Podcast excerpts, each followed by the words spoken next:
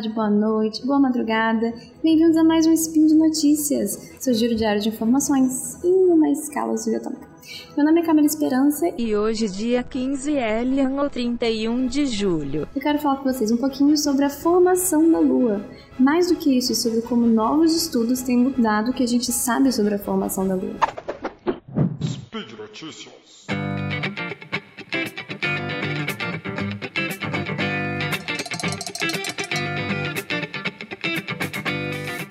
Bem, vamos começar do começo. A formação da Lua. A hipótese, a teoria da formação da Lua mais aceita hoje é chamada de hipótese de grande impacto. Isso aconteceu em uma época que a Terra estava se formando, o sistema solar era bem jovem, você ainda tinha muitos, muita coisa acontecendo, era bem assim caótico. E aí você teria um corpo mais ou menos do tamanho de Marte. Esse corpo ficou chamado como Theia. Esse corpo teria colidido com a Terra é, de uma forma extremamente violenta. E isso faria com que o material que a Terra estava né, juntando, que tava, seria a Terra, esse material teria descolado e, com o passar do tempo, se reagrupado, formando a Lua. Então, essa é a teoria que a gente tem hoje para a formação da Lua, também conhecida como Big Splash. Bem, por que, que essa teoria é mais aceita? A gente teria algumas teorias de como a Lua se formou, certo? A Lua tem uma característica, a nossa Lua tem uma característica muito é, especial em relação às outras luas do Sistema Solar. A relação entre as massas da Lua com a Terra é muito diferente. Digamos assim, a Lua é grande para o tamanho da Terra, sabe? Vamos supor que a Terra é, na hora da sua formação, sobrou uns restinhos de detrito aqui que formou a Lua. Isso não ia funcionar porque a Lua é muito grande. Outra teoria poderia ser que a Lua formou independentemente da Terra e foi capturada pela Terra. Para isso dar certo, tem alguns problemas com essa teoria. Por exemplo, a Lua é muito grande, então ela teria que estar em uma posição muito especial para que a Terra conseguisse capturar ela, porque o momento dela, o momento, é, a conservação de momento angular tudo mais, é, ia ser muito forte para a Terra frear ela, entendeu? Então tem alguns problemas. Mas aí, 51 anos atrás, o homem foi à Lua, ele não foi só brincar de pular na gravidade baixa, ele trouxe amostras, homens que foram à Lua trouxeram amostras para a gente estudar. Isso é muito maneiro, perceberam que o material da Lua é mais ou menos o mesmo material da crosta terrestre. E por que, isso é interessante? Bem, isso significa que a Lua não pode ter sido formada muito longe da Terra, lá nos confins do sistema solar, e então capturada pela Terra. Ela tem que ter sido formada mais ou menos a mesma distância que a Terra está do Sol. Só que, por outro lado, também é curioso porque a Terra tem um núcleo de ferro e níquel e a Lua não. A Lua tem um material parecido com a parte mais é, externa da Terra, mais a crosta mas ela não tem essa composição de ferro e níquel. Então, como que a Lua teria sido formada mais ou menos à mesma distância que a Terra está do Sol, mas com uma composição tão diferente? Essa, o fato da Lua ter a composição parecida com a crosta da Terra, ele é um, muito específico. Você tem que harmonizar duas coisas que parecem que não fazem sentido. A Lua tem que ter sido formada a uma distância parecida da Terra, mas não pode ter sido formada a uma distância parecida da Terra porque ela não tem a composição que estava aqui. Bem, isso parece uma, um beco sem saída, mas hoje a gente já tem uma teoria que é muito bem aceita, que é o Big Splash. Você teria um corpo mais ou menos do tamanho de Marte colidindo com a Terra. E com essa colisão, você tem é, o desprendimento das camadas mais externas da Terra, mas você não tem necessariamente o conteúdo do núcleo é, saindo também. Então você consegue explicar muito bem por que, que a Lua tem essa composição parecida.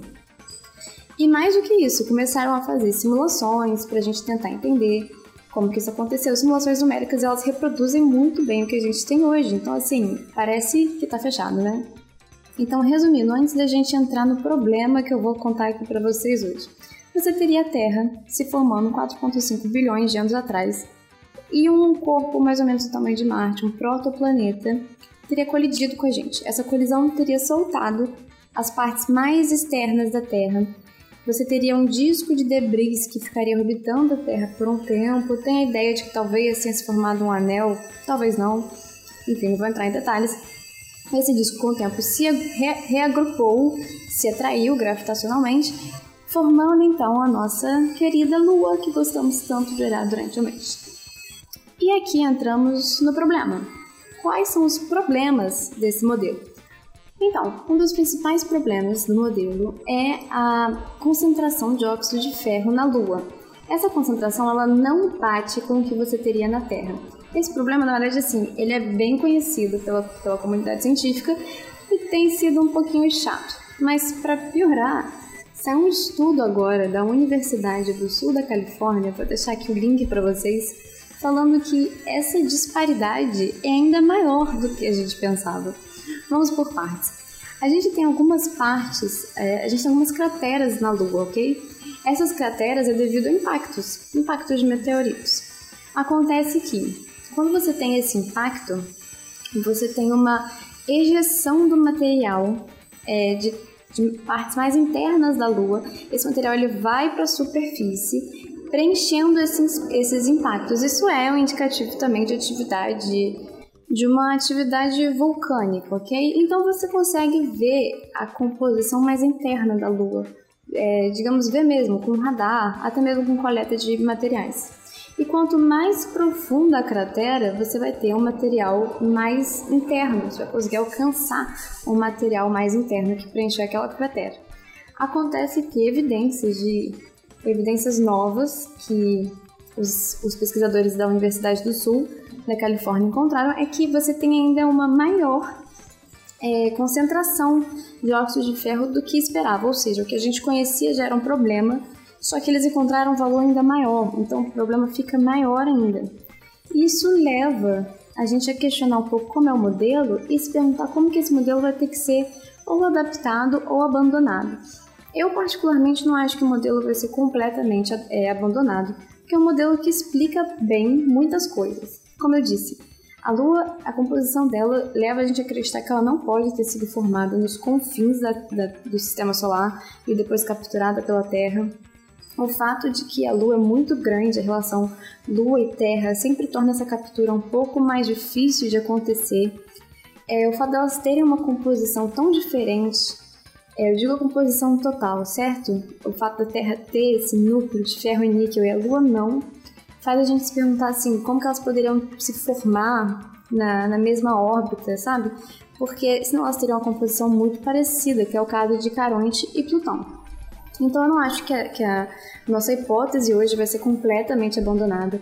Devem ser feitos alguns ajustes, algumas hipóteses aqui talvez nesse momento a Terra teria um, uma superfície mais enriquecida de óxido de ferro, porque ela ainda estaria quente, então você teria uma época em que a Terra ela é, ela é formada por oceanos de magma, né? Então, isso é uma hipótese. Outra hipótese que pode acontecer também é que esse impacto talvez ele tenha sido um pouco mais profundo do que só a superfície, mas não profundo o suficiente para chegar nesse núcleo de ferro e níquel que a Terra tem. Tem algumas alterações, algumas adaptações da teoria, e é assim que o método científico funciona, né? Uma teoria que explica bem, para ela ser abandonada, ela tem que ser substituída por uma teoria que explique tudo que essa teoria atual já explica e coisas além. Então, não é muito comum na ciência você ter uma teoria bem fundamentada que vai ser simplesmente abandonada. Geralmente, o que a gente vai conseguir fazer são algumas alterações, continuar construindo essa teoria.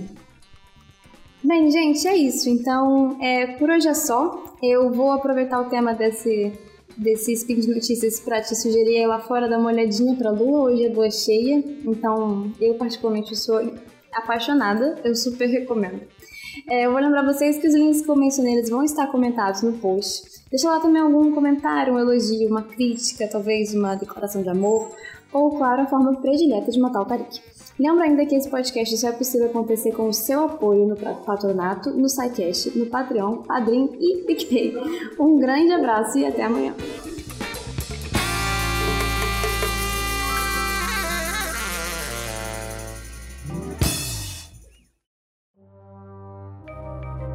Este programa foi produzido por Mentes Deviantes deviante.com.br.